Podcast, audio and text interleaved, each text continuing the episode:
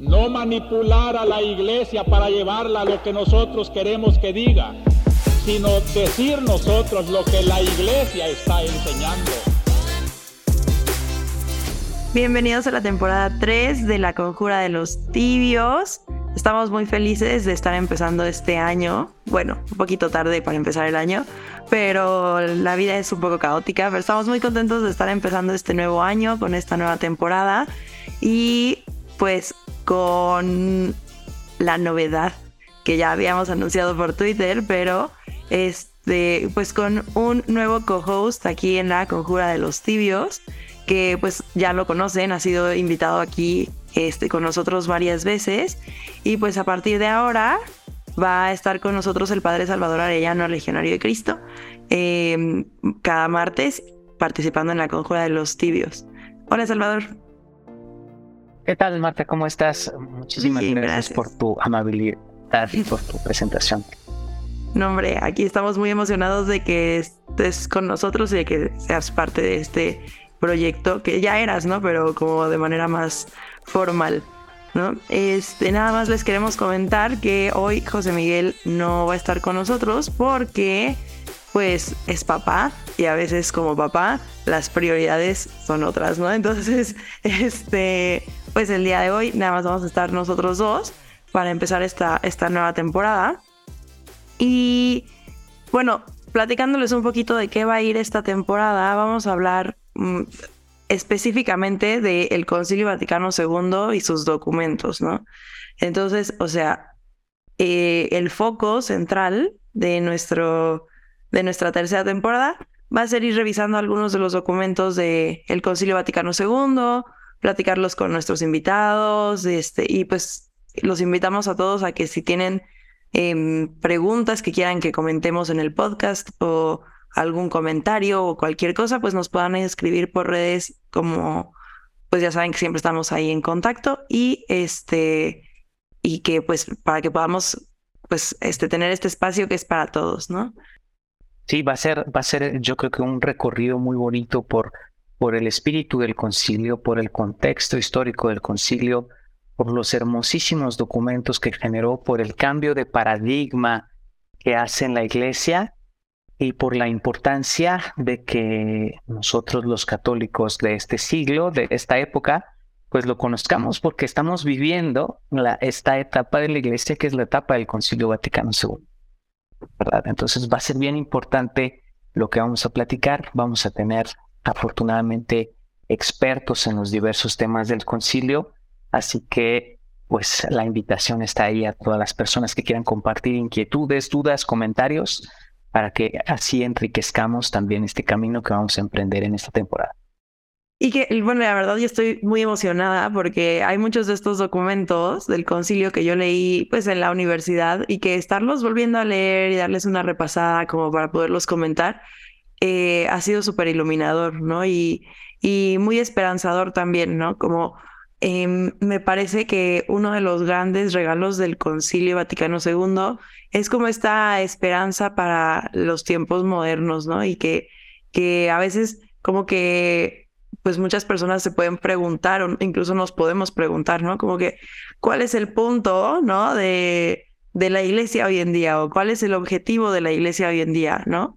Y creo que el Concilio Vaticano II nos lo deja muy claro y además algo bien padre es que ha ido, o sea, más bien formó el camino para todas las cosas maravillosas que están pasando en la, en la iglesia actualmente, ¿no? Este, y justo pues con esto podríamos empezar a hablar de nuestro tema de hoy, ¿no? Sí, yo creo que va a ser muy providencial, Marta, que estemos grabando este podcast después del Día del Amor y la Amistad, porque vamos a tocar un tema eh, que en principio puede parecer que no tiene algo que ver con el concilio, porque no vamos a hablar específicamente de algún documento del concilio, eh, sino que este tema, que es un tema de vida espiritual y de gracia, nos va a abrir el marco de muchas de las interpretaciones que hace el concilio sobre la naturaleza de la iglesia y sobre este relanzamiento misionero al que nos invita la iglesia justamente con, una, con un sello, con una huella muy particular. Y es la huella de la misericordia. Vamos a hablar eh, en este ratito de la misericordia, que también se dice perdón y también se dice salvación.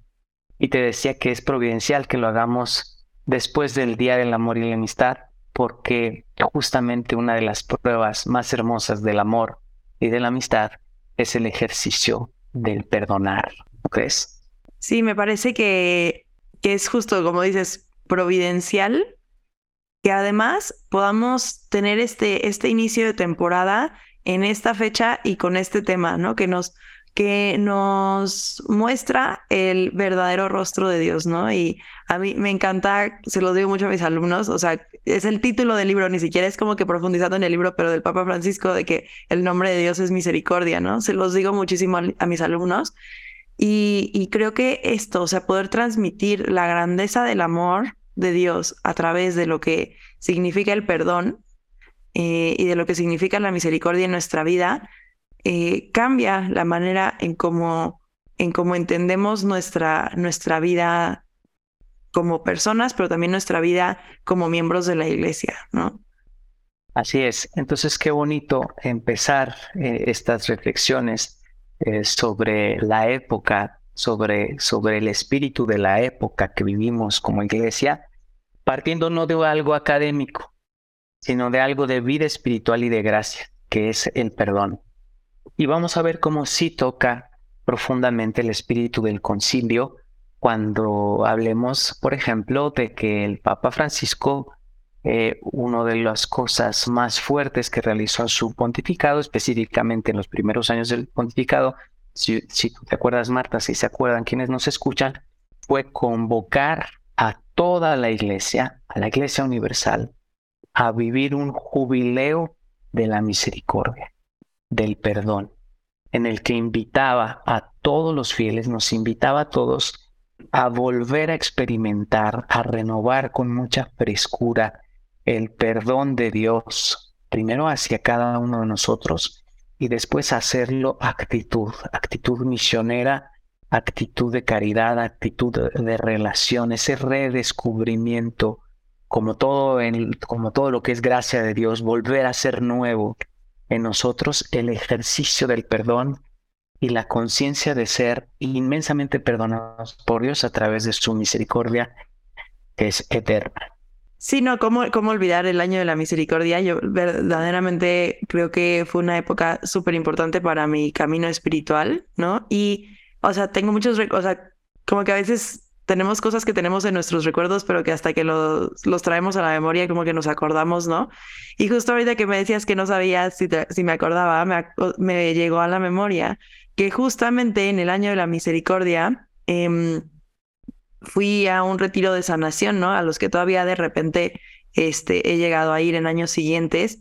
Y, y fue una experiencia muy transformadora para mí de o sea, lo digo medio en broma luego con, con mis amigos y así, pero como que yo, o sea, haciendo honor a mi nombre, siempre en otros movimientos y en otros momentos de mi vida espiritual había sido muy Marta y durante el año de la misericordia aprendí a ser un poco más María, ¿no? Entonces, este, pues para mí, justo el año de la misericordia y todo lo que significó, pues fue muy relevante para mi vida espiritual, ¿no? Eh, no sé, fue una época en la que iba a misa diario, en la que este, en la universidad estaba la puerta de la misericordia, ¿no? Entonces era una constante como búsqueda de esta misericordia y de y este, este tema de, la indulgencia plenaria y de, y creo que fue una época en donde además tuve la gracia de recibir muy, o sea, de, de, ajá, de recibir pues con mucha gracia, por valga la redundancia, la, mm, el sacramento de la reconciliación, ¿no? Entonces, creo que fue el año en donde mejores confesiones hice, ¿no? Y este, pues claro, porque, porque el, creo que esto responde mucho a lo que es ser iglesia, ¿no? El mismo espíritu de la iglesia y la misma comunidad de la iglesia, estábamos todos en esta misma sintonía y en este mismo canal de, de la misericordia, ¿no? Y creo que esto también movía mucho a los corazones eh, y, nos teníamos a todos en el mismo plan, ¿no? En, el, en la misma mentalidad de ser misericordiosos y de buscar la misericordia. Así es, fíjate, el, jubileo de la misericordia del que estamos hablando eh, dio comienzo el 8 de diciembre del 2015, fiesta de la Inmaculada Concepción, y terminó el 20 de noviembre del 2016 a la fiesta de Cristo Rey. Eh, y es muy curioso mm, empezar a, observar las fechas, ¿no? Vamos a tratar de hacer un zoom out, como en la historia de la Iglesia, y vincularlo con el Concilio Vaticano II. El Concilio Vaticano II tuvo su inicio el 11 de octubre de 1962 eh, y tuvo su término el 8 de diciembre de 1965. Cuando el Concilio Vaticano II cumplió 50 años de haber iniciado, el Papa reinante en la iglesia era el Papa Benedicto. Y no sé si te acuerdas que convocó ese año el Papa Benedicto. Convocó al año. De la fe, ¿no? Efectivamente, convocó al año de la fe, que además durante el recorrido de ese año fue el año de la sorpresa que dio a toda la iglesia con el gesto de su renuncia. De hecho, el año de la fe, eh, el año de la fe fue cerrado, clausurado el 24 de noviembre del 2013 por el Papa Francisco, eh, ya como Papa reinante. ¿no? El Papa Francisco como arzobispo le tocó abrirlo en su diócesis, ¿verdad? Y cerrarlo ya como Papa al 50 aniversario del inicio del Concilio Vaticano II y al 50 aniversario del cierre del Concilio Vaticano II, ya como Papa reinante, él, convoca a este jubileo de la misericordia. Entonces, el Concilio Vaticano II sigue haciendo eco muy fuerte en muchos signos de los papas posteriores. Tenemos que el concilio que fue abierto por el Papa Juan XXIII y cerrado por el Papa Pablo VI eh, al Papa inmediatamente posterior para resaltar el, que estamos en la época del concilio, decide llamarse Juan Pablo. Sabemos todos que fallece apenas unos días después de haber sido elegido. Eh, es después eh, el, cónclave elige al extraordinario Papa Juan Pablo II, que retoma el nombre de Juan Pablo, haciéndose eco a través del concilio, y después ya como, eh, ya como eh, Papa reinante, el Papa Benedicto, convoca este año de la fe por el 50 aniversario del inicio y en el 50 aniversario de clausura, el Papa Francisco convoca el jubileo de la misericordia. Pero estoy viendo que se nos está uniendo José Miguel, ¿es cierto, Marta? Parece que parcialmente, em, pero dice que eh, puede que comente algunas cosas. Ah, mira, aquí está, aquí está. Sí, hola, hola a todos. Eh, disculpen lo, intempestivo en la grabación de este primer podcast, pero afortunadamente eh, tenemos un, tercer host en, la Conjura de los Tibios. Eh, va a estar el padre Salvador Arellano con nosotros en esta tercera temporada, que pues imagino que, que ya Salvador y, y Marta les han contado de cuál será nuestro tema.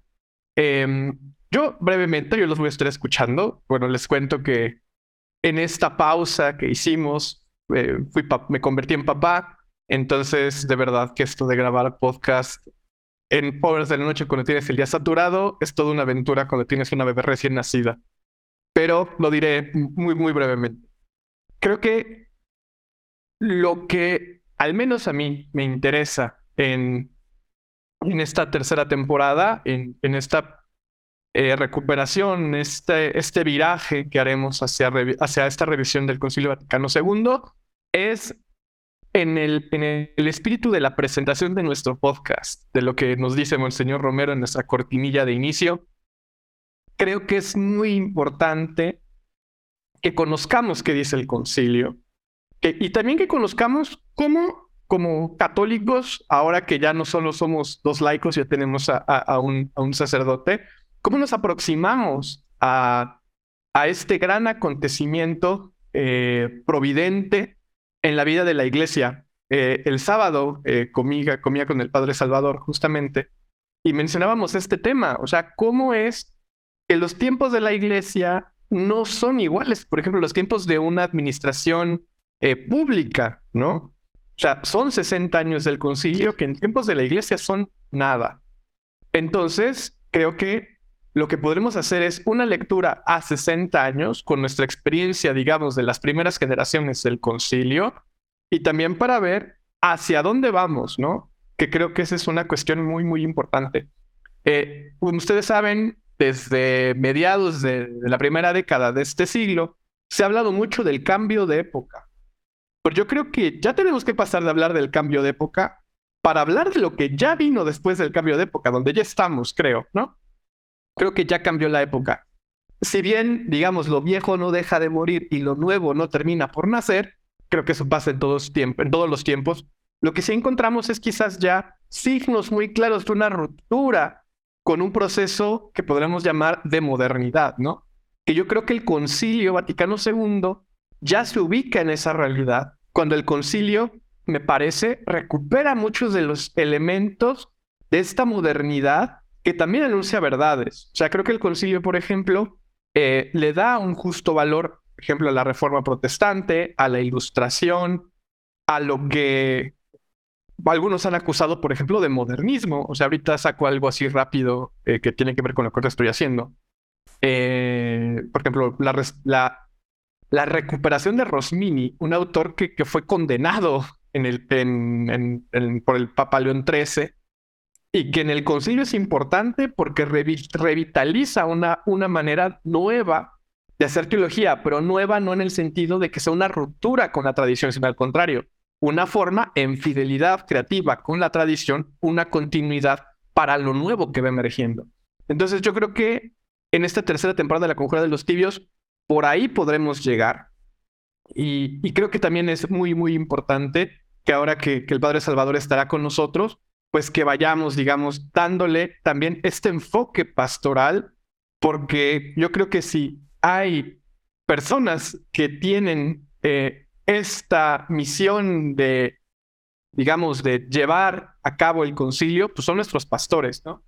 Entonces, creo que es, de verdad un, gustazo para, para Marta y para mí que nos vayas a acompañar en esta tercera temporada y que también le, avisamos a, a, nuestra audiencia que, pues, como siempre, tendremos más invitados. Te agradezco muchísimo, José Miguel, tus palabras, como, como fueron también las de Marta al inicio, muy amables. Y yo me sumo aquí como alguien que viene a aprender totalmente, alguien que puede aportar desde, pues un poquito desde la formación religiosa, sacerdotal que tengo, pero sobre todo alguien que se siente caminando al lado de, de personas como ustedes que, además de que están súper bien formadas, pues tratan de vivir, viven su fe con mucha honestidad, con un corazón muy sincero, muy abierto a Dios, y que creo que esto pues de alguna forma tiene un eco de la imagen de la iglesia, ¿no? Caminamos juntos, vamos caminando juntos, vamos orando juntos, vamos pidiendo a Dios la gracia juntos y en ese sentido como me, sumo muy contento de tu invitación, de su invitación eh, y, eso para caminar, caminar juntos, ¿no? Para aprender también muchísimo de ustedes, para enriquecernos con lo que la audiencia también eh, eh, nos aporta y, te, te, aplaudo una cosa en esta entrada intempestiva que hiciste de repente al capítulo, que estás dando primacía a tu, a tu estado de vida en este momento, ¿no? En este momento, pues tu niña requirió tu atención y dijiste, ok, pausa podcast, primero soy papá, ¿no? Así que felicidades por esa, por esa jerarquía, ¿no? De, de decir, aquí está mi vocación y, además de confianza en que Dios, Dios da la gracia, ¿no? Eh, te aseguro que se, se gana más gracia eh, en el ejercicio de, de, esa atención de papá, de esa vocación, que pues por, que, por estar platicando o, escribiendo o tal, ¿no? Yo creo que a, Dios les es muy grata esa, digamos, obediencia al estado propio en el que vives. Así que pues felicidades y qué bueno que te puedes incorporar aquí a, este, a esta grabación para que podamos platicar juntos sobre estos temas. Y creo que, creo que, o sea, ahorita que decías, pensé mucho en la frase de, de San Juan Pablo II, ¿no? De familia, sé lo que eres, ¿no? Entonces, pues justo es eso y como que cada uno, pues ser lo que somos desde nuestra vocación, ¿no? Y creo que eso también es parte del espíritu del concilio y del espíritu de, de entender también el corazón de Dios, ¿no? Y la manera en que Dios nos ha amado y nos ha dado esta vocación a cada quien desde ese, desde ese amor tan grande que, que nos tiene, ¿no? Así es. Eh, Marta, en el, en el, eh, en el, eh, en el inicio, en la apertura del concilio, el Papa San Juan XXIII tiene una frase muy, muy bonita que después recupera el Papa Francisco al convocar el Jubileo de la Misericordia en su documento, si lo recuerdan nuestros escuchas, el documento de convocación al Jubileo de la Misericordia se llamó Misericordia Vultus, el rostro de la misericordia. Y en este documento, eh, el Papa Francisco recupera una frase muy bella, muy bella, muy bonita del Papa Juan XXIII que pronunció en la apertura del concilio y que eh, eh, es la siguiente. Dice, en nuestro tiempo, la esposa de Cristo prefiere usar la medicina de la misericordia y no empuñar las armas de la severidad. Fíjate, en una frase tan, tan sencilla, pero tan profunda, tan hermosa además, eh, el Papa Juan XXIII proféticamente le da un color al trabajo que se va a realizar en el concilio eh, y nos eleva, nos eleva a ver eh, la historia de la iglesia cómo se va a desarrollar a partir del concilio, en contraste, en, alguna, en, alguna, en algunas cosas, en contraste con otros concilios del pasado.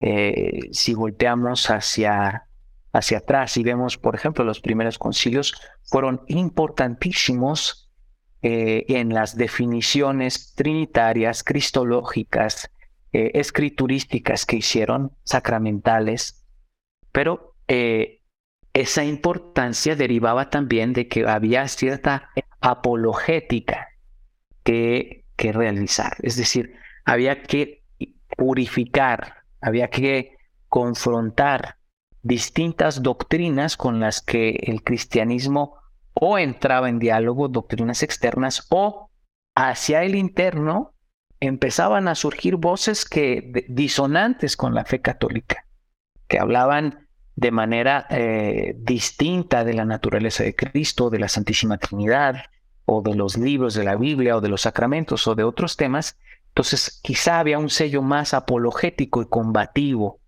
en, en otros concilios, en, otros, en otras épocas de la Iglesia. Parece que el concilio Vaticano II, no de la nada, sino también como un proceso de profundización evangélica, en boca del Papa Juan XXIII nos dice, la iglesia prefiere usar en este momento, la esposa de Cristo, la medicina de la misericordia en vez de las armas de la severidad. Hace poquito, hace un par de meses, con mis alumnos de tercero de secundaria, leímos un fragmento de Misericordia y Vultus, ¿no? Y em, leíamos el número eh, eh, eh el número 8, ¿no? Cuando dice, con la mirada fija en Jesús y en su rostro misericordioso, podemos percibir el amor de la Santísima Trinidad. La misión que Jesús ha recibido del Padre ha sido la de revelar el misterio del amor divino en plenitud, ¿no? Y continúa, pero eso, o sea, creo que esa medicina de la misericordia es la plenitud del amor divino.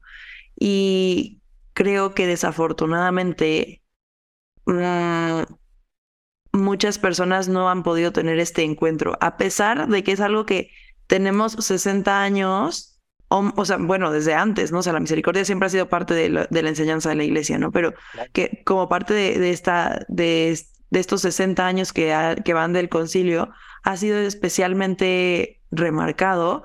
Creo que hay muchas personas que aún así no la, no la han experimentado o que incluso, incluso teniendo una práctica religiosa y una formación religiosa, no han tenido este encuentro con el amor eh, divino en plenitud, ¿no? Como lo, como lo comenta el Papa Francisco.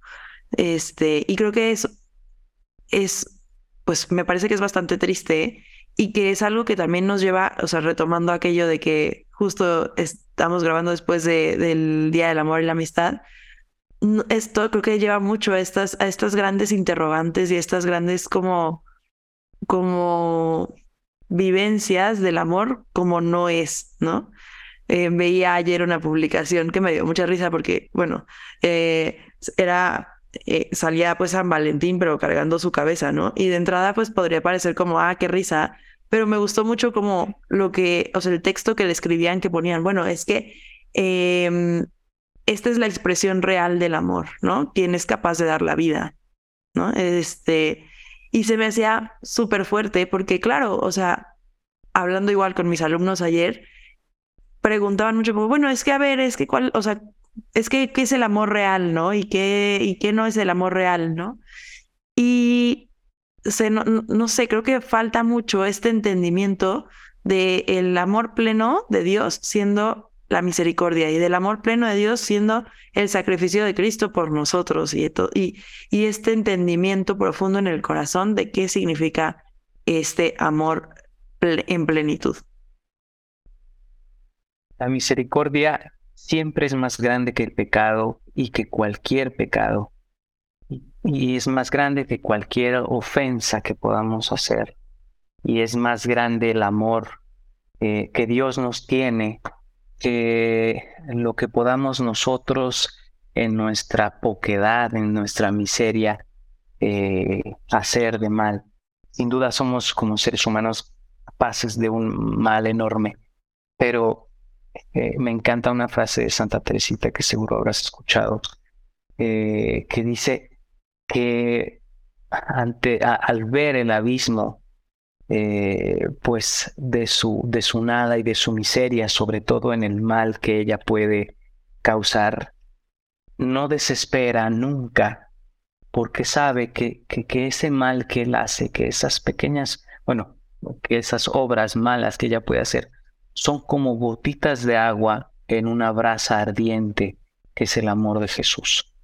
¿no? Incluso hay un canto muy bonito que dice, ¿no? Si hubiera cometido, citando a Santa Teresita, aunque hubiese cometido el peor de los crímenes, eh, por siempre mantendré la misma esperanza, pues sé que mis males son apenas unas gotitas que caen en una brasa ardiente de la misericordia del corazón de Dios.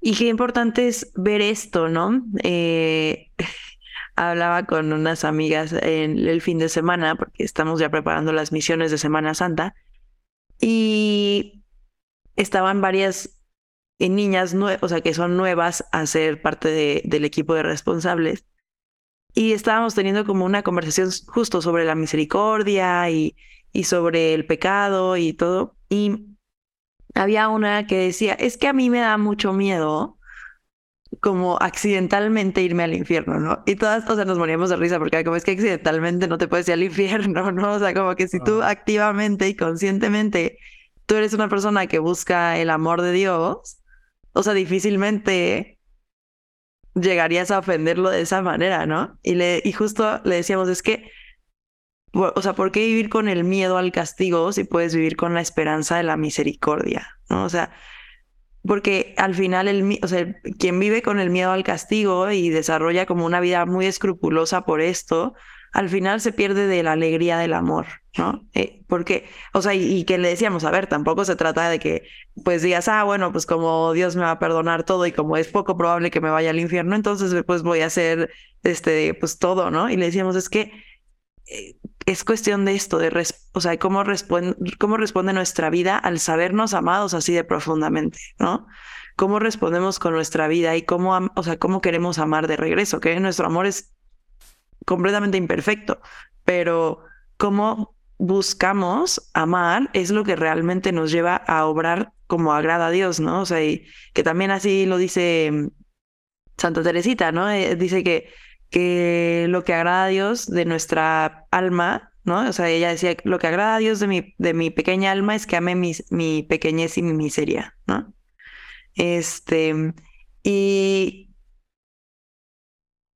creo que es esto, o sea, entender que, que nuestro, o sea, que más allá de que queramos hacer muchas cosas o que nos dé miedo el castigo o que digamos como, no, es que soy, o soy un pobre pecador, pues sí, sí lo somos, pero a Dios le gusta eso de nosotros, o sea, no que, no que pequemos, pero que somos, o sea, que vivimos en la miseria y que de eso también viene la palabra misericordia, ¿no? Yo les decía a mis alumnos, o sea, misericordia, ¿a qué les suena, no? Y todos, a perdonar, y yo, no, a ver, no me digan qué significa, o sea, ¿a qué les suena misericordia, no? O sea, porque sí, tiene que ver con la miseria de nuestro propio corazón, que Dios la mira y no huye de ella, sino que al contrario la abraza. Y fíjate, Marta, dijiste algo bien importante ahorita. Eh, dijiste, no es que antes no predicara la misericordia en la iglesia.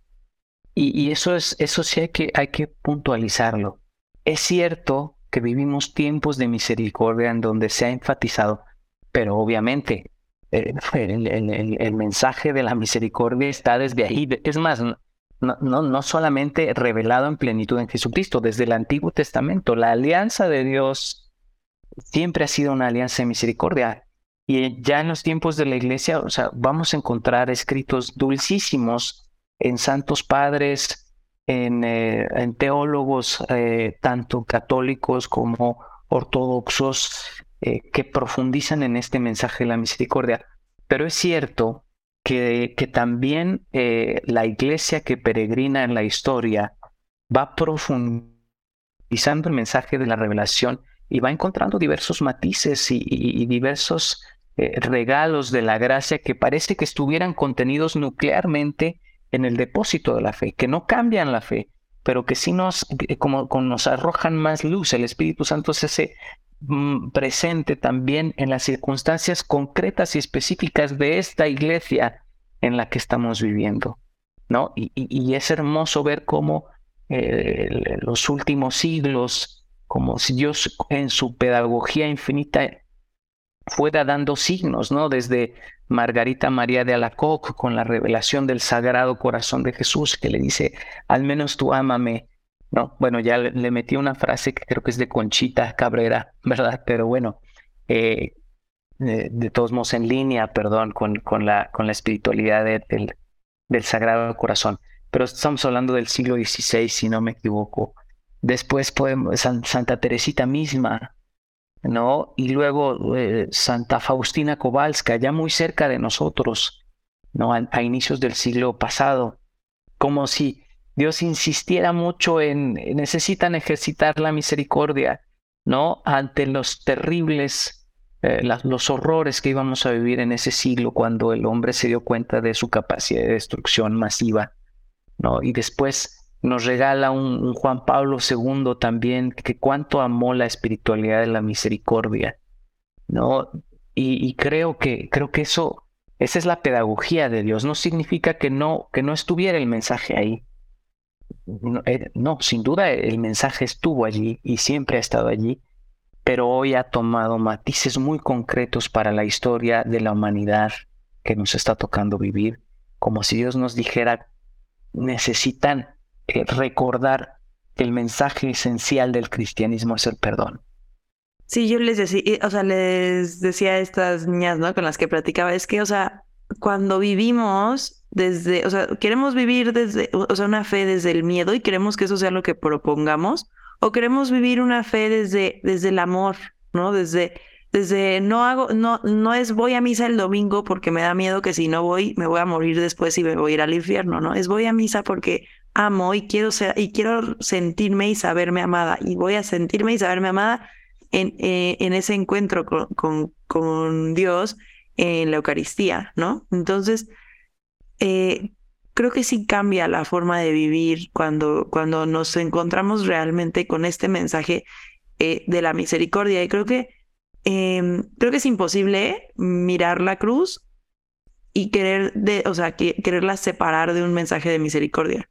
¿No? Porque no habría otra razón, ¿no? Para que, para que Jesús estuviera ahí, ¿no? En la cruz, si no fuera por un profundo amor, ¿no? Entonces, eh, no sé, no sé de dónde venga el, el, el, el olvido de esto, porque realmente, o sea, es el centro del, mensaje cristiano, pues tiene que ser necesariamente el amor y la misericordia, porque es lo, lo único que, que, explica la cruz, lo único que explica la encarnación, ¿no? Y desafortunadamente a veces entre tanta mm, entre tantas discusiones sobre si la modernidad o no la modernidad y sobre si la moralidad y no la moralidad y tantos rollos que nos hacemos de teología moral y tantos rollos que nos hacemos de en nuestro pensamiento, nos olvidamos que al centro está la misericordia, ¿no? Entonces, eh, y no sé, no sé si ha sido un error catequético o si simplemente que somos tercos como seres humanos y como y que además no alcanzamos a entenderlo, ¿no? Em, en, estos retiros de sanación que comentaba hace rato que, he ido en algunas ocasiones, comentaban las consagradas, ¿no? En, uno de en una de las pláticas decían, es que los, las personas no podemos entender del todo la misericordia de Dios porque además no estamos acostumbrados a eso, estamos acostumbrados a que el amor nos lo ganamos, ¿no? Incluso con nuestros papás que serían los que nos aman incondicionalmente, pues sí, o sea, es como, bueno, si no, si no te portas bien y si no obedeces y si no este te va bien en la escuela y así, pues no te dejan de querer, pero pues sí tiene una consecuencia y un y o sea, y, se, y pues sí se hace como una dificultad en la relación, ¿no? Y ellas decían, es que no, no entendemos lo que es que nos amen incondicionalmente de verdad. O sea, no, no entendemos lo que es no tener que ganarnos el amor, ¿no? Que, eh, tenerlo solamente por el hecho de existir, ¿no? Y eso se me hace lo más fuerte porque verdaderamente no lo podemos entender, ¿no? Y se me hace tan, o sea, como qué duro para Dios, ¿no? Que no, lo, que no podemos entender ese amor, ¿no? Que, que qué difícil así de que nos quiera amar tanto, que nos quiera perdonar tanto y que a nosotros nos, nos cueste tanto recibir ese amor. Sí, el, tema del, de la gratuidad del don que le es tan, tan querido a José Miguel, ¿no? que siempre comenta lo, lo difícil que es entender en la doctrina que la gracia sea gratis redundantemente, ¿no? Porque que sea un regalo y, es que eh, tienes mucha razón en eso, Marta. Eh, ayer estaba platicando también con unos, con unos jóvenes ahí en la universidad, tratando de platicarles justamente sobre el amor, el amor cristiano, lo esencial del amor cristiano es justamente ese perdón. Y buscaba partir de, de una base racional, pero no la encontré. Porque nuestra razón bueno, obviamente si alguien en radio escucha encuentra una base mejor racional, no una explicación fenomenológica desde la, desde la psicología de lo conveniente que es perdonar, que, que es muy valioso, sino como cuál es el fundamento a nivel razón del perdón. E, es muy difícil establecer una base de justificación para el perdón, porque nuestra razón tiende hacia la justicia, nuestra razón encuentra justamente más razonable, perdón por la, por la redundancia, la justicia distributiva, un, un sum, ¿no? Dar a cada quien lo que merece, lo que acabas de decir. El acto de perdonar choca con esa justicia distributiva, choca de alguna manera con la tendencia racional del ser humano. Por eso es un acto sumamente libre. Yo, yo diría, es el acto eminentemente libre del ser humano el perdonar, porque tú renuncias al derecho de ejercer una cierta justicia, una justicia que a todas luces, a, la luz de la razón, incluso de una cierta voluntad, sería lo que se tendría que hacer, dar a cada quien lo que merece, dar a una persona que te ofendió o que te lastimó o que causó algún daño, dar el justo castigo. Y sin embargo, la persona que ejerce el perdón en cierta medida renuncia a, esa, a, ese castigo, a ese ejercicio de la justicia, para brindarle algo que para la razón no, no entiende. Esto diría Pascal, son las razones del corazón, esas que la razón no comprende, que es brindarle el don gratuito del perdón. Esto es maravilloso. Y creo que si de verdad, de verdad, de verdad entendiéramos lo gratuito que es este perdón y lo gratuito que es este amor, viviríamos de forma muy diferente. Creo que viviríamos con mucha más alegría y con mucha más em, confianza y con mucha más esperanza, ¿no? Eh, me gusta mucho también cómo como dice eh, el Papa Francisco igual en Misericordia Vultus, cuando dice, la palabra del perdón puede llegar a todos y la llamada a experimentar la misericordia no deje a ninguno indiferente. Mi invitación a la conversión se dirige con mayor insistencia a aquellas personas que se encuentran lejanas de la gracia de Dios debido a su conducta de vida. Esto de justo no nos debería dejar indiferentes, ¿no? Pero para no, siento que es como, como que tendemos a pensar como primero me tengo que portar bien y primero tengo que no ser indiferente y después recibo la misericordia y no. Deberíamos dejarnos llenar y, empapar por este perdón y de ahí entonces ya podemos decir, ok, esto me lleva a una conversión mayor del corazón y a cada vez querernos convertir más, ¿no? Em, y igual en este, estas consagradas de los retiros decían, usaban una analogía que me gustó mucho, que decían que el amor y la misericordia de Dios y el perdón de Dios son como la lluvia, ¿no? Y no es que ame a unos más o ame a otros menos, ¿no? Son como la lluvia, ¿no? Y ahí están y llueve para todos y llueve igual de fuerte para todos, ¿no? Pero que cada quien pues decide si se, si se deja empapar por esa lluvia de la misericordia y del amor, o si saca su paraguas, o si va y se esconde en el techito, o si se pone la chamarra encima, ¿no? Y entonces, pues, aunque, o sea, es esto, es esta como paradoja, ¿no? De que aunque el, el don y la gracia de la misericordia son, como decíamos, gratuitos, también cómo la recibimos y cómo, cómo disponemos el corazón y cómo cómo responde nuestro corazón a ello, eh, pues sí tiene, tiene, tiene su significado también, ¿no? Y puede, y el estar conscientes de que, la, de que lo recibimos gratuitamente nos abre a quererlo recibir más, ¿no? Así, si sabemos que no tenemos que hacer cosas para recibirlo, podemos con mayor facilidad recibirlo. Siento que dije como recibirlo 30 veces en la misma frase, pero... Se trata justamente de, de aceptarlo, porque también muchas veces sucede en el corazón del hombre por lo mismo de, de, chocante que es el, el, perdón a un nivel estrictamente racional, también a veces choca no solamente el darlo, sino eh, hasta el recibirlo a veces es muy difícil. Hay gente que, que a la que le es muy difícil recibir el perdón, que busca más bien que por alguna extraña eh, racionalidad, a lo mejor medio masoquista, recibir un castigo que recibir el perdón.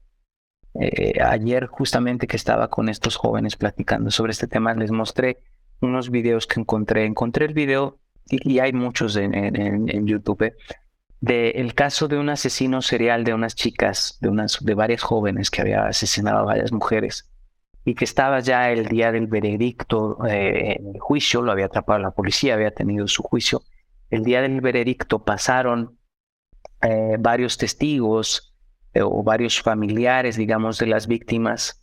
Y este hombre, que como todo asesino serial seguramente sería un, sociópata o un psicópata, eh, parecía imperturbable ante el, ante el dolor y, el rechazo que, que, manifestaban los familiares de las víctimas. ¿no?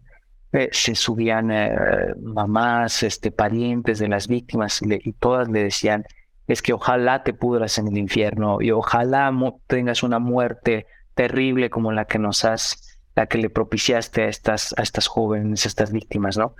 Y el, y el, y el individuo, el asesino, es totalmente inmutable, ¿no? Serio, con un rostro incluso un poco desagradable al escuchar los insultos que recibía. Pero en un momento determinado se para un, hombre de, avanzada edad, que era papá de una de sus víctimas, y le dice, eh, mira, aquí hemos escuchado muchos insultos y, hay muchísima gente que, que, te odia y que te tiene ira. Y quiero decirte que yo no te odio, yo no soy uno de los que te odian. Eh, quiero decirte que me has hecho muy difícil vivir lo que creo pero quiero decirte en este momento que te perdono. Y en ese momento es el único momento en todo, lo, en todo el juicio, en todas las sesiones del juicio de este asesino en el que se le desencaja el rostro. Eh, es, muy impactante, pueden googlearlo, por ahí está, pero hay varios casos de, gente que ha ejercitado justo el perdón en situaciones este, críticas como esta, ¿no? En situaciones en las que tienes que perdonar algo tan doloroso como, como esto que fue el asesinato de un ser querido. Pero esa es la fuerza del perdón, es, es, un, es, es como ese agujerito por donde entra la gracia divina en un acto que parece humano. ¿no? Como si, como si cada vez que perdonáramos, al ejercer esa plena libertad, como decíamos, ese acto que, que renuncia a una cierta justicia distributiva, Dios dijera, de aquí me agarro y entro en el corazón de la persona, tanto de la persona perdonada como la, de la que ejerce el perdón. Ahorita que los escuchaba, o sea, sí estoy, pero no estoy. Estaba muy al pendiente. Eh, me acordé mucho de, un verso de, de, de Peggy que creo que retrata, que retrata perfectamente esto que, que Salvador hablaba de, de cómo nuestra tendencia natural es a la justicia, pero que no hay justicia verdadera en Cristo, o sea, no hay redención sin eh, la misericordia, ¿no? Y, y lo, retrata de una manera bien bonita. Voy a, voy a citarlos, que creo que vale muchísimo la pena verlo. Dice, así Dios no quiso, no le agradó, que en el concierto no hubiera más que una voz. No agradó a su sabiduría y a su conocimiento. No quiso ser alabado por una sola voz, por un solo coro y combatido, sino como en una iglesia de campo hay muchas voces que alaban a Dios. Por ejemplo, los hombres y las mujeres, o también los hombres y los niños. Así en el cielo agradó, fue grato a su sabiduría y a su contentamiento, ser alabado, ser cantado, ser combatido por dos voces, por dos lenguajes, por dos coros, por los antiguos y justos, y por los antiguos pecadores, para que pulgada a pulgada la justicia retroceda ante la misericordia, y que la misericordia avance, y que la misericordia gane, porque si solo existiera la justicia y la misericordia no se inmiscuyera, ¿quién se salvaría? Está súper fuerte. Es que creo que justo ese es el punto, ¿no? O sea, a ver, a mí, eh, don Yusani pone un ejemplo que, que, a mí me parece demoledor en, en estos temas. Don Yusani lo, lo, presenta, digamos, así, sin, sin tapujos. Si nos ha sido perdonado que hemos matado a Dios, ¿qué pecado no puede ser perdonado? Totalmente. Entonces. De, esas frases lapidarias que a veces salen aquí en el podcast, ¿verdad? o sea, a ver, yo, ya, los que me gustan ya me conocen, lo he dicho muchas veces. O sea, yo en mi obsesión por la primacía de la gracia, precisamente es por esta cuestión. O sea, porque el, el desborde, eh, creo que, que a mí más me, me fascina del acontecimiento cristiano es esta gratuidad inmerecida de la, pues digamos, de, del tener este sentimiento, digamos, de una deuda impagable que sin embargo no existe. O existe en el orden de la justicia, pero en el orden de la misericordia, ¿no? Y entonces parece que todos somos esa multitud que iba a lapidar a la adúltera. Y hace dar cuenta que tú no puedes no perdonar porque si algo te defines que has sido perdonado y que serás y seguirás siendo perdonado, ¿no? Eh, y ese yo creo es el, el gran, gran, gran misterio, porque eso es precisamente el signo de contradicción que rompe con la lógica del mundo ese es otro de esos como bloqueos, digamos, bueno, no digo bloqueos, como esas tendencias naturales que tiene la razón humana y que queda completamente desarmada cuando se encuentra con el acontecimiento de la gracia. Y esto es algo que sí es un, una parte de la revelación, ¿no? Creo que aquí es de esos momentos en los que queda claro que el Evangelio no solo revela la verdad de Dios, sino también la verdad del hombre, porque el, el hombre frente a Dios se entiende a sí mismo. Y yo creo que la misericordia es sin duda algo que nos viene de lo alto. O sea, yo sí creo que de estos temas donde la razón natural poco nos puede decir. Por razón natural podemos llegar a la justicia, podemos llegar a Aristóteles, ¿no? pero no podemos llegar a la gratuidad del perdón. Y, creo que precisamente cuando, cuando, ahorita que los escuchaba, este discurso inaugural del concilio pone ese énfasis, ¿no? De que no es renunciar a la evangelización del mundo, es más bien entender que el orden cristiano del amor pasa por la cruz y que por la cruz hemos sido redimidos y así como hemos sido perdonados, como hemos sido acogidos, como hemos sido acompañados, tenemos que corresponder con lo mismo al que nos persigue, al que no nos acoge, al que nos rechaza, etcétera, ¿no? O sea, esa es la, radicalidad del evangelio, ¿no? Y, uno da lo, pues, digamos, lo poco, mucho que da, pero el punto es darlo todo, ¿no? Porque como es, de nuevo, es impagable la deuda, que te das cuenta al mismo tiempo que existe, pero no existe. Eh, pues digamos, no, no te queda más que doblar la rodilla, ¿no? o sea, a mí como, como filósofo, a mí en particular, que me, que me encantan los temas de moral, ahí es donde yo me doy cuenta que la racionalidad no alcanza. O sea, y, y la gracia, por eso nos abre esta dimensión sobrenatural que desde luego transforma nuestras relaciones con los demás, porque este es el orden sacramental, digamos, de nuestras relaciones también, ¿no? O sea, ahorita que también salió un poco el tema de la vocación, o sea, el, el orden de, de, la vocación es en el orden de la misericordia gratuita. Y así como hemos sido perdonados, pues estamos llamados a, a perdonarlo, ¿no? Y definitivamente, o sea, por eso les, les, leí, les leía este fragmentito de, de, Peggy. O sea, si solo existiera la justicia y la misericordia no se inmiscuyera, ¿quién se salvaría? O sea, ¿quién es verdaderamente ¿Quién está libre de culpa? A ver, Kierkegaard hace una, siempre hace una distinción muy importante, ¿no? Por inercia de la mente, solemos concluir que lo opuesto al pecado es la virtud, ¿no? O digamos, la, el, el, el, contrario positivo del pecado es la virtud. Podríamos pensar... Eso nos diría la filosofía aristoteliana, por ejemplo. ¿no? Sí, pero Kierkegaard dice que no. Lo contrario del pecado es la inocencia. Y lo contrario a la virtud es el vicio. son órdenes completamente diferentes. Porque la inocencia implica precisamente esto de lo cual nos habla Peggy. O sea, digamos, simplemente el no ser culpable de nada. Y eso parece que es algo que nuestra propia naturaleza difícilmente por la naturaleza misma, podría conseguir. Claro que hay inocentes, pero es por la gracia. O sea, creo que precisamente ahí es donde nos topamos con este enorme misterio que no podemos simplemente reducir a una fórmula filosófica, que creo que ahí es donde viene un poco así como nuestro drama, ¿no?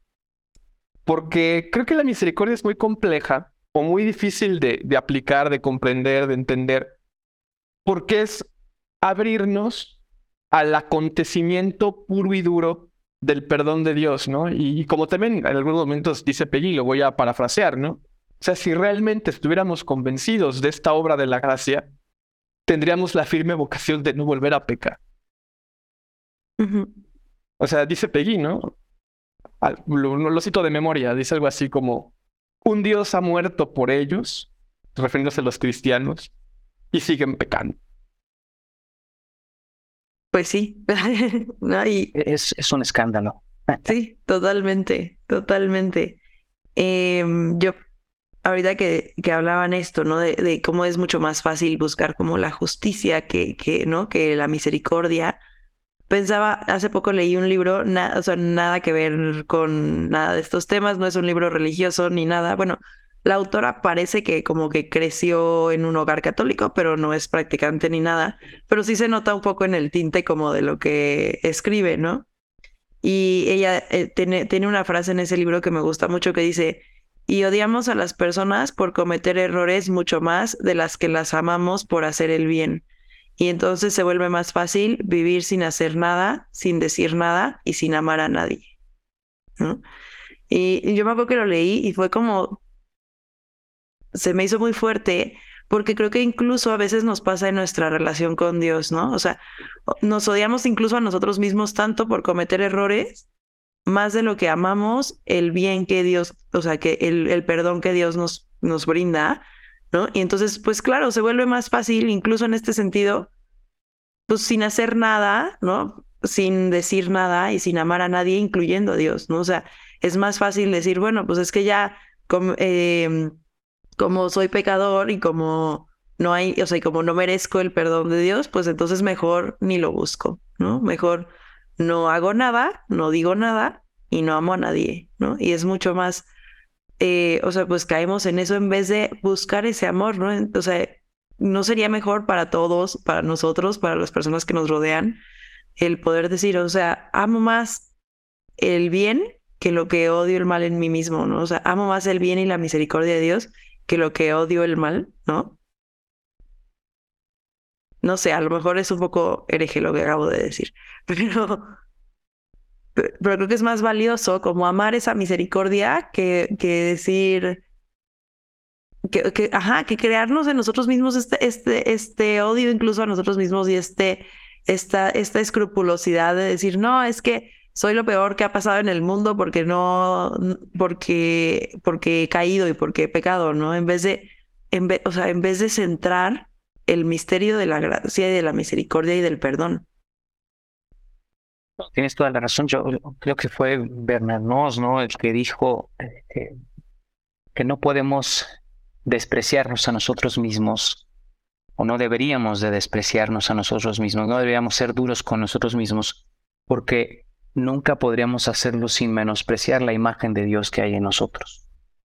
También sería una ofensa a Dios llegar a un desprecio visceral hacia, hacia, nuestro, hacia, hacia, hacia, nuestra, hacia nuestra humanidad. ¿No? Eh, pero e, es muy interesante que, hablaste, José Miguel, del tema de, de la, irracionalidad hasta cierto punto de, eh, frente al, al, perdón, ¿no? Eh, no sé si recuerdan, eh, me vino a la mente el personaje del libro de los hermanos Karamazov de Dostoyevsky, Vania, Iván Fyodorovich, ¿no? El hermano de Alyosha, si recuerdan, Dostoyevsky dibuja a Alyosha como ese, como ese joven noble, eh, lleno de virtudes, que además esas virtudes se, transmiten en su belleza, en su sociabilidad. Y tenía un hermano, en cambio, que era el racionalista, Vania, Iván, y que tienen en algún momento de las partes más sublimes, diría yo, del libro, tienen varios, varios diálogos entre ellos. Tienen uno muy fuerte en el que Iván, el racionalista, eh, le explica cuál es su postura frente a Dios. ¿no? con, con, con dejos de, ironía.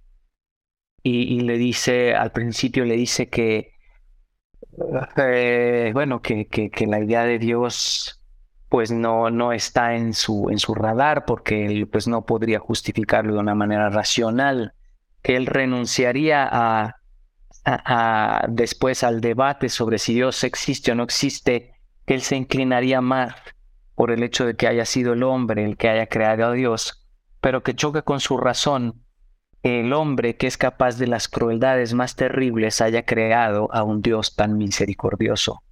¿No? Y, por ese lado empieza a abandonar la idea de, debatir sobre la existencia de Dios, pero en un momento determinado dice, no, eh, Alyosha, yo no, no quiero entrar en el debate de, que Dios existe o no existe. Es más, acepto que Dios exista. Lo que no acepto es es la forma en la que actúa con el perdón. Finalmente, él dice, yo no puedo pensar que en el cielo se vayan a abrazar la víctima y el victimario. Dice, no, no, Alicia, yo creo que Dios existe. Lo que no puedo aceptar es, es su forma de ejercer la misericordia. En resumen, obviamente lo hace de una manera más poética y en muchas más, eh, eh, con mucha más estructura, pero él habla del sufrimiento de los niños, del asesinato de los niños y él dice, yo no puedo concebir que el asesino se siente en la misma mesa de su víctima. Pero ese es el escándalo de la, la cruz. Dios nos está invitando a sentarnos a la mesa del hijo que le hemos matado o como decía ah, José Miguel, ¿quién es realmente noble en este mundo? Que es, es una pregunta también que se hace Platón en el, en el segundo libro de la República, si no me equivoco, que dice, si, si viniera a este mundo una persona realmente noble, lo crucificaríamos. Esto escrito antes de la idea del cristianismo, antes del suceso de Cristo, ¿no? Eh, podríamos ver hasta ahí una profecía mm, mm, pagana, si ustedes lo que ven, una, una profecía filosófica sobre la venida de Dios, ¿no? pero, pero es maravilloso pensar esto, ¿no? De hecho, por ejemplo, Don Yusani dice que, que la misericordia es algo así como, ¿cómo decirlo? Pues como la suma de la moralidad, ¿no? O sea, como la culminación de la moralidad. O sea, el orden verdadero de la acción adquiere su dimensión más real y más sagrada en la misericordia, ¿no? Pero el tema de la misericordia es que siempre va relacionada al misterio. Por eso es tan difícil llegar por razón natural a ella, ¿no? Porque parecería una categoría que no es compasión, que no es empatía, porque tiene que ver con una restauración. Que eso es lo que rompe la lógica de la justicia, ¿no? Que, como decía eh, Salvador, o sea, tenemos esta visión del distributivista de la justicia. Y precisamente la misericordia nos hace salir de esa lógica de darle a cada quien lo que merece, ¿no? O sea, es la parábola de los viñadores aplicada a nuestra vida en todo momento, ¿no? Y eso es un escándalo. Totalmente, y, o sea, es brutal porque justo eh, eh, eh, he estado teniendo esta conversación bastante últimamente Em, sobre todo, no sé si vieron la serie de Jeffrey Dahmer en Netflix. Yo no la vi porque me negué, pero, este, pero me contaron por ahí. Y además conozco la historia, ¿no? Pero que cerca del final, ¿no? Eh, y, esto sí es real, cerca del final de su vida, Jeffrey Dahmer tenía la intención, que no sé si lo realizó al final o no, de bautizarse, ¿no? Y entonces, pues, desde que salió esa serie, eh, me han preguntado mucho mis alumnos, ¿no? Y me preguntan en, en, las capacitaciones de misiones y en todos lados, ¿no? Así como de, o sea, pero ¿qué pasaría? ¿No? O sea, o sea, pero es que era una persona muy mala, de todas formas se le perdonarían los pecados y es como, pues sí, ¿no? Y ellos, pero es que no sería justo, ¿no? Y eso, nos clavamos en nuestros conceptos de justicia, ¿no? Y que me decía una de las niñas que estaba en la capacitación de responsables que una de sus niñas misioneras le había preguntado eso, ¿no? Y que la niña no se quedaba como, o sea, que no, como que eso no, que le estaba causando mucho conflicto, ¿no? Y que no estaba conforme. Y entonces que ella le decía, bueno, es que porque lo estás viendo como, o sea, es que el problema es que lo estás viendo desde la postura de alguien como si tú, como si nosotros siempre fuéramos buenos, ¿no? O sea, y, platicábamos y llegábamos a la conclusión de que, pues es que si lo viéramos desde la perspectiva de, o sea, cambiar nuestra perspectiva y verlo como, o sea, no es como, ay, no, él, él, que es tan malo también lo van a perdonar y entonces, pues, ¿para qué soy bueno? Sino verlo como, entonces, incluso si yo cometo el peor error, hago lo peor, la peor acción o soy la peor persona del mundo, también puedo acceder a la misericordia, ¿no?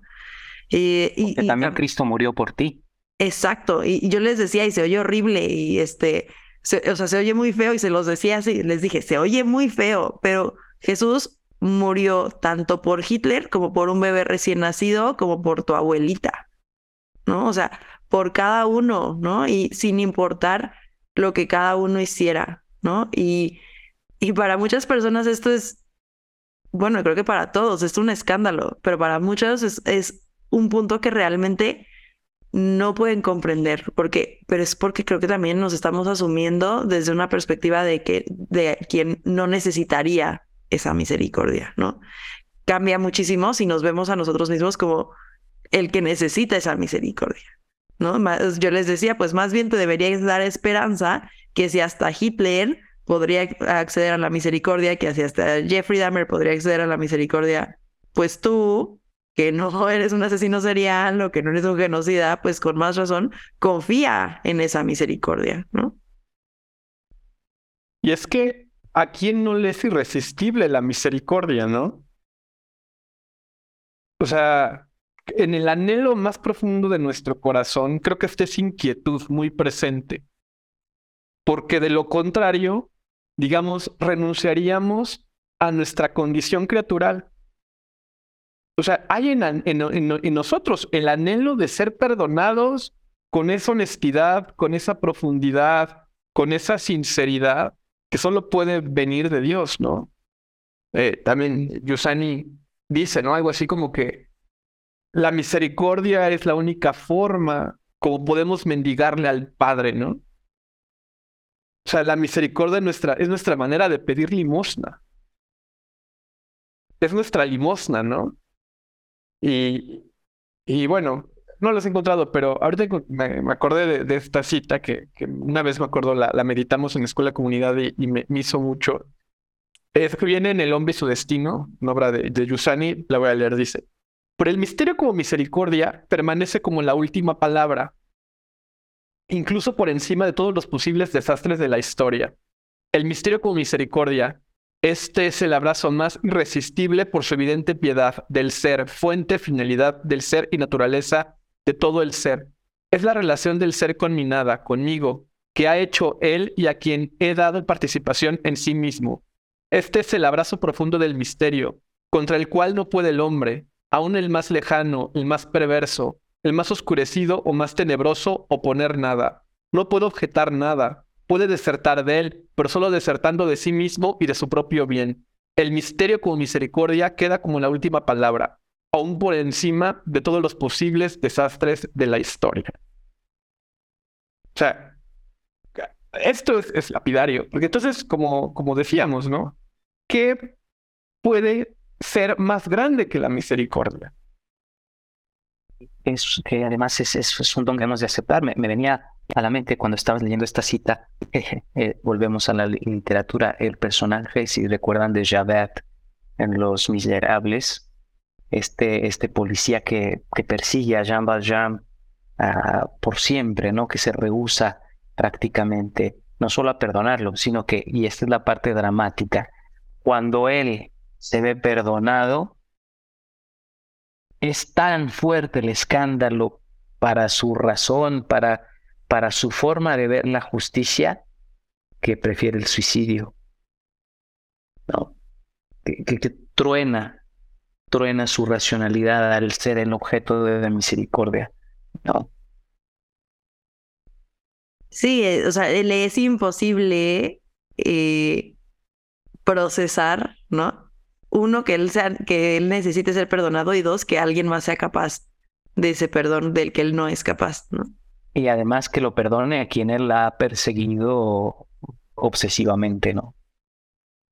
Sí, es, es durísimo, es durísimo. Y la, y bueno, eh, cuando, cuando tiene este momento donde le cae como este peso, ¿no? Es durísimo porque le rompe toda su forma de ver eh, el mundo, porque no puede, no puede concebir que esto sea posible, ¿no? Pero creo que esto es algo, o sea, es algo muy humano y que creo que a muchas personas nos puede pasar estando de cara a Dios, no sé, este, o sea, nos, nos debe de romper el mundo, pero llevarnos una vez más, ¿no? O sea, a la esperanza, o sea, sí rompernos el mundo, pero que esto, no, esto nos debería llevar a una alegría y a una esperanza más que a una desesperación, ¿no? Pero para esto, pues tenemos que tener un corazón dócil, que también es gracia, o sea, tener el corazón dócil y dispuesto a recibir la misericordia, pues también es gracia de Dios y también la tenemos que pedir, ¿no? Nadie, nadie es dócil por obra propia, ¿no? Creo que eso es lo más difícil, ¿no? O sea, justo ahí en, el, bueno, esta cita que dice Peggy es em, del, del pórtico del misterio de la segunda virtud.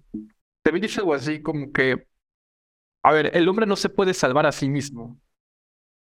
Solo Dios lo puede salvar, ¿no? O sea, se necesita esta acción de fuera.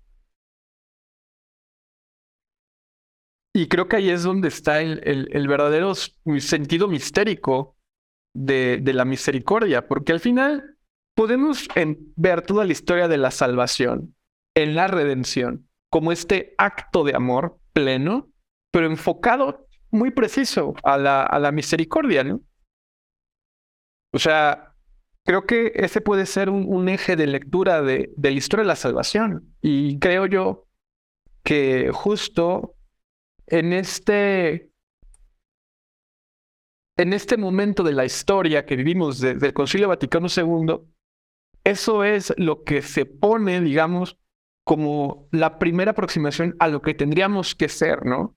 Pues esta iglesia de, que tiene que parecer un hospital de, campo de batalla y no una galería de santos, precisamente creo que eso se refiere, ¿no? O sea, tenemos que ser una iglesia donde cabe la misericordia, donde se testimonia la misericordia y donde es la y, y donde es el modo de ser del cristiano, ¿no? O sea, la iglesia en salida creo que no es necesariamente una iglesia, digamos, con esta actitud militante, evangelizadora, que llena a la gente de, llena las adoraciones eucarísticas de gente, ¿no? Creo que precisamente es este espíritu misericordia que precisamente prefiere ser mártir por, por buscar el perdón a que se quede, digamos, eh, perfectamente establecida en el mundo, pero que no es capaz de hacer ninguna obra que cause este signo de contradicción. Y, es importante una puntualización que hacía Marta hace, rato de, eh, ok, entonces se insiste eh, actuando esto, ¿no? Se insiste tanto en la misericordia, entonces hagamos lo que queramos. Y a lo mejor algunos de nuestros eh, radioescuchas podrían decir, ah, bueno, entonces ya todo se perdona, hagamos lo que queremos. Pero eso es lo maravilloso de la misericordia cristiana, lo, lo opuesto a ese, a ese malbaratar digamos, el perdón. Que Dios no nos perdonó por arte de magia, que el perdón, el perdón cristiano vino por, una, por un sacrificio cruento. Sí, es por eso que no es, nosotros no somos dueños del perdón. Nosotros no poseemos la, la misericordia como, una, como, como un acto que nuestro. Es Dios quien, quien lo, lo compró con su sangre. O sea, el perdón de nuestros pecados y de nuestras ofensas costó la muerte de Dios. No es un acto de magia, es un acto de olvido. Eh, así como estas frases a lo mejor de, de marketing, de, ok, te perdono y olvido la ofensa. Ese no es el perdón cristiano. Eh, Jesucristo resucita con las llagas de la pasión.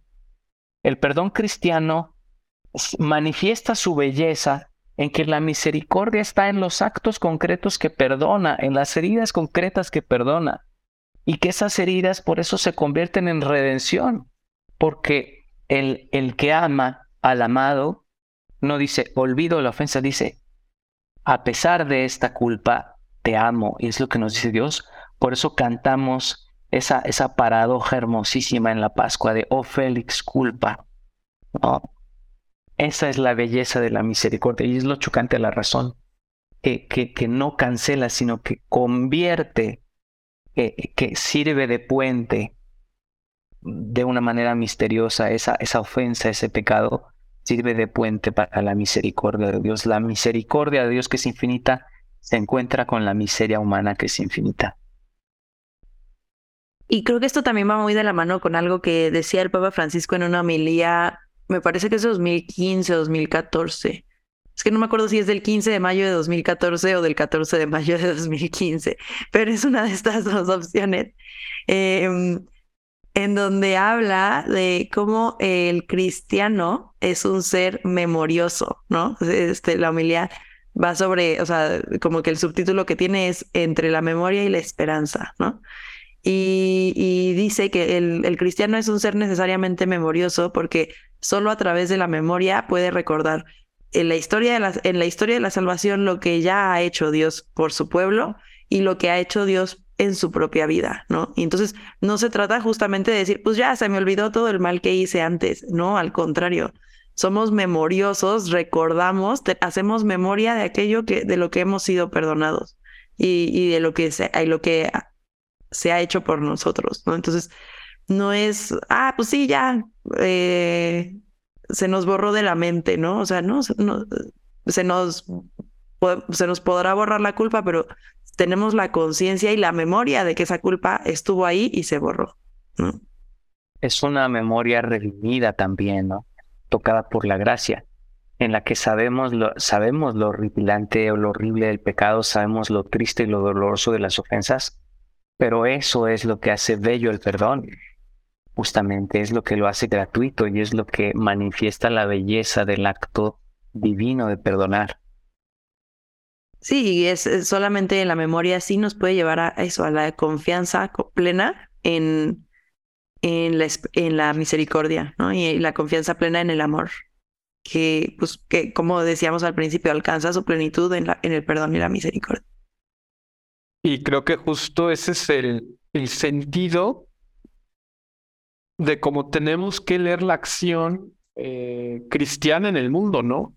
Porque evidentemente, por eso se puede, digamos, también eh, no tener este miedo a reconocer los errores, ¿no? Que creo que es algo que, que, a muchos sectores del, de la cristiandad le sigue costando trabajo y que sigue siendo motivo de escándalo. O sea, parecería que, que la iglesia eh, aceptara que se ha equivocado es un acto de cobardía, ¿no? o siempre se intenta como excusar eh, las acciones de que a todas luces, digamos, con la comprensión que, que, adquirimos por la razón natural de, de, la realidad, nos damos cuenta que es, que es escandaloso y contrario a, a este espíritu eh, evangélico, ¿no? Pero, pero también eh, mistéricamente al final también las cosas son restauradas, ¿no? En, en la plenitud de los tiempos. Eh, creo que ahí es donde está la, promesa escatológica a la cual nos abandonamos y por eso precisamente no podemos, no es que eh, peca y haz lo que quieras, ¿no? Precisamente es esto, o sea, como tenemos esta deuda que existe pero no existe, como les decía, em,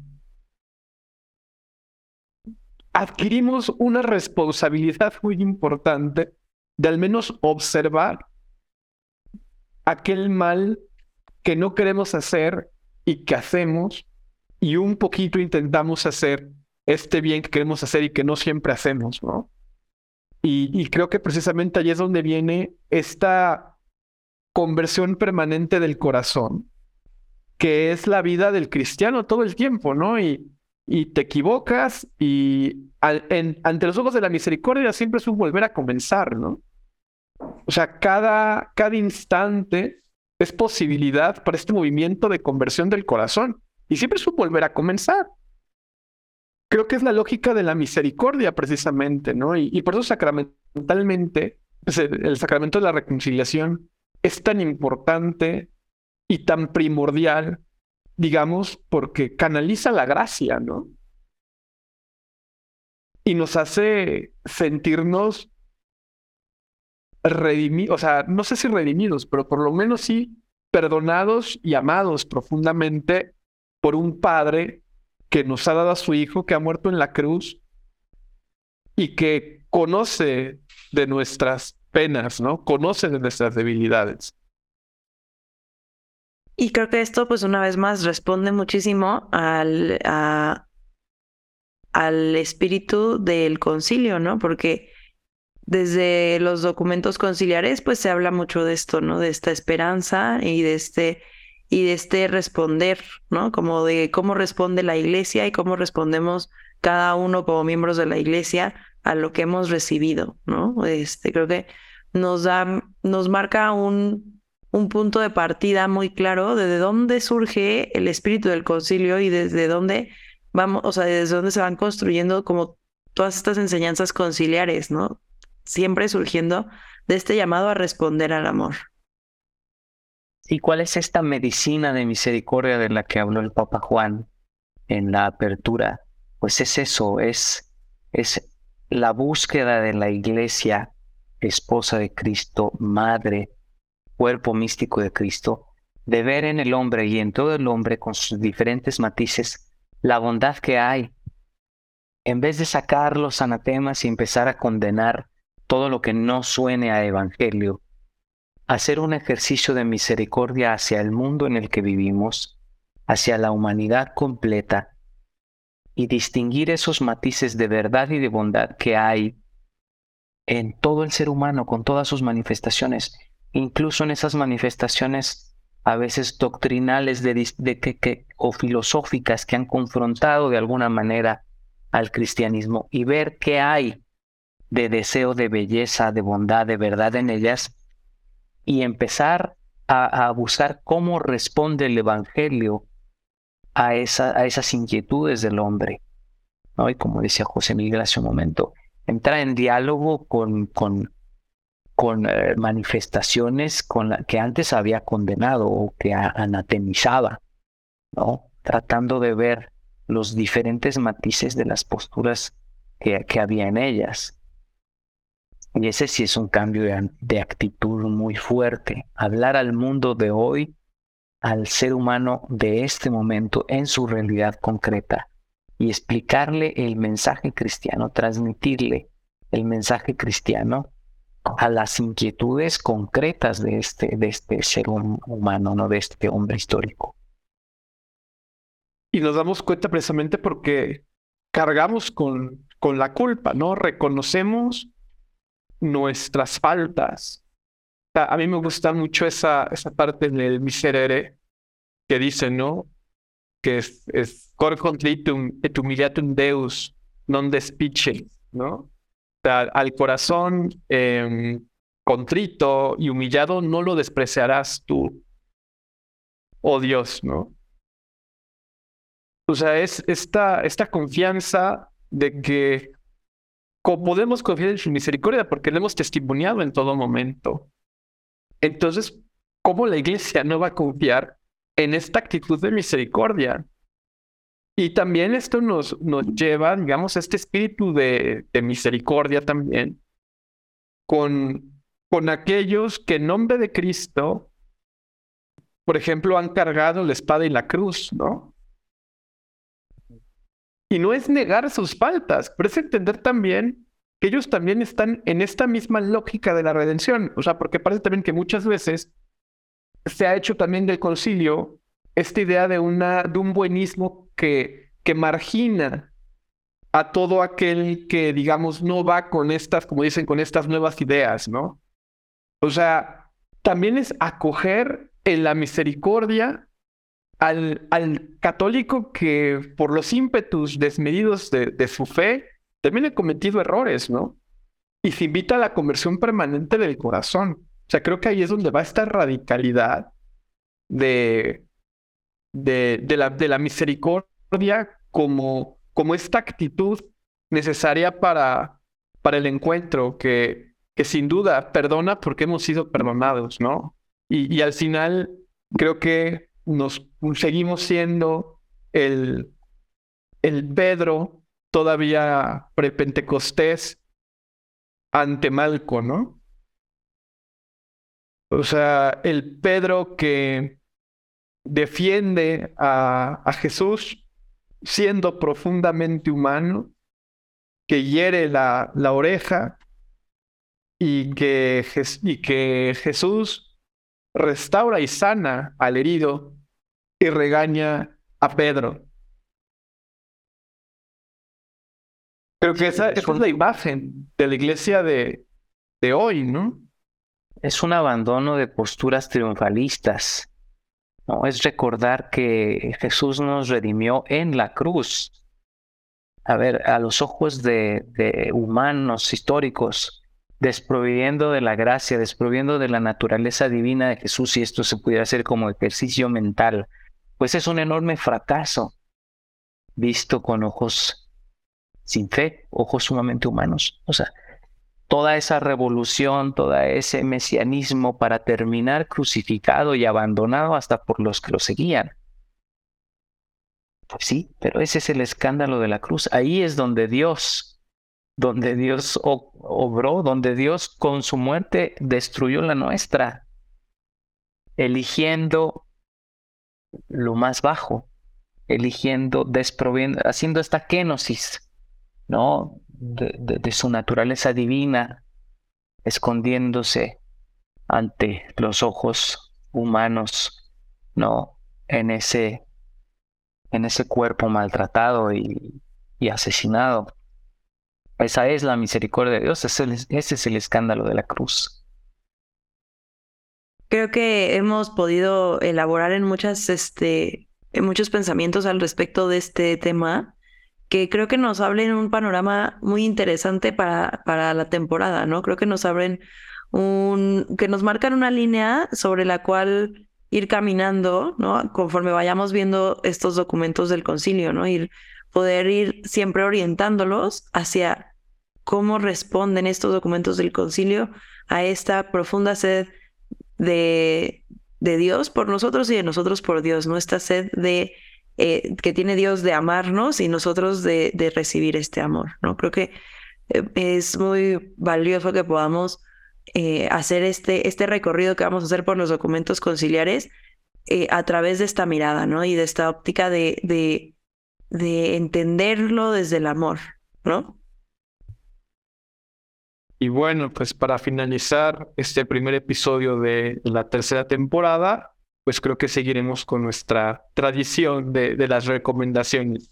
Entonces, no sé, Marta, Padre Salvador, si tengan listas ya sus recomendaciones o si quieren, comienzo yo. Adelante, adelante, comienza. Vas, vas. Bueno, eh, mi recomendación, eh, aprovechando también, bueno, no aprovechando, sino recordando, rememorando la, la reciente muerte del Papa Benedicto XVI, es una obra que escribió todavía siendo el cardenal Joseph Ratzinger, que se llama Ser cristiano en la era neopagana. Yo creo que este es un texto que nos sirve de una propedéutica muy completa para entender el espíritu con el cual los padres conciliares reflexionaron estas cuestiones, que no son para nada sencillas, ¿no? Y que tuvieron que pasar, digamos, por una asimilación eh, de la historia en un discernimiento de los signos de los tiempos que necesariamente tuvo que acudir al Espíritu Santo, ¿no? Y que precisamente porque el Espíritu Santo auxilió, podemos tener plena fe en, en lo que nuestros padres conciliares discernieron, ¿no? Este, este libro de, de Joseph Ratzinger comienza con una cita de von Balthasar, que creo que es muy importante también y muy útil para entender esta actitud, este etos conciliar. Eh, dice Baltasar, no se trata de hacerse el valiente con fanfarronería, sino de tener verdadero valor cristiano para exponerse. Creo que esa fue la actitud de la iglesia con el concilio, la parresía. La parresía de, de, este es como este valor, como este verdadero valor cristiano para decir cosas que sabían que iban a ser escándalo para muchos, ¿no? En todas las trincheras. Y creo que precisamente de ahí vienen pues todas estas eh, comprensiones eh, sesgadas del concilio y también radicalizaciones, porque como iremos viendo a lo largo de la temporada, pues digamos, así como ha habido una resistencia al concilio, también ha existido, digamos, una instrumentalización del concilio para caer en relativismos, para caer en, en cristianismos a la carta, para caer en laxitudes que tampoco le han hecho ningún bien a la iglesia y que al contrario han desprestigiado profundamente el sentido eh, de parresía de, del Concilio Vaticano II. Pero bueno, ya tendremos toda la tercera temporada para, para explorar estos temas eh, a su lado y pues también de nuestros invitados que seguro aportarán muchísimo para que nuestra audiencia pues vaya, eh, al menos quizás teniendo las ganas de aproximarse a, a conocer los documentos y no solamente de oídas, que creo que ya con eso es un progreso muy importante. Súper. Yo no sé si ya la recomendé, a lo mejor sí, porque hace mucho que no grabamos, pero em, Amigos de Dios, que es una colección de homilías de San José María Escriba, eh, me gustó mucho como estaba como investigando si encajaba con, con este tema y con esta temporada. Y encontré un artículo eh, en 2013, justo cuando estaba terminando eh, el año de la fe, me parece, donde el Papa Francisco habló de San José María como un precursor del Concilio Vaticano II. Entonces, este, pues, este, este, esta colección de homilías está súper padre y la pueden encontrar en PDF en internet o la pueden encontrar, o sea, en casi cualquier este, librería religiosa. Yo quiero, bueno, una, una, una recomendación bastante sencilla y bastante obvia sería el documento que hemos citado eh, frecuentemente en este, en este podcast, en esta grabación del día de hoy, es el, eh, la, eh, la, carta apostólica del Papa Francisco que se llama Misericordia Vultus o el rostro de la misericordia. La verdad es un documento breve, son menos de 50 páginas, y que fue con la, con la carta con la que convocó, como les decía, al año al jubileo de la misericordia y que contiene pues eh, meditaciones sencillas pero muy profundas sobre esta actitud, sobre este valor, sobre esta gracia del perdón al que estamos eh, todos llamados a ejercer, ¿verdad? Y creo que, creo que esa, esa lectura podría ser de mucho provecho para, para nuestros escuchas. Pues entonces nos vemos la próxima semana en la conjura de los tibios. Que estén muy bien. Chao. Bye. Hasta luego.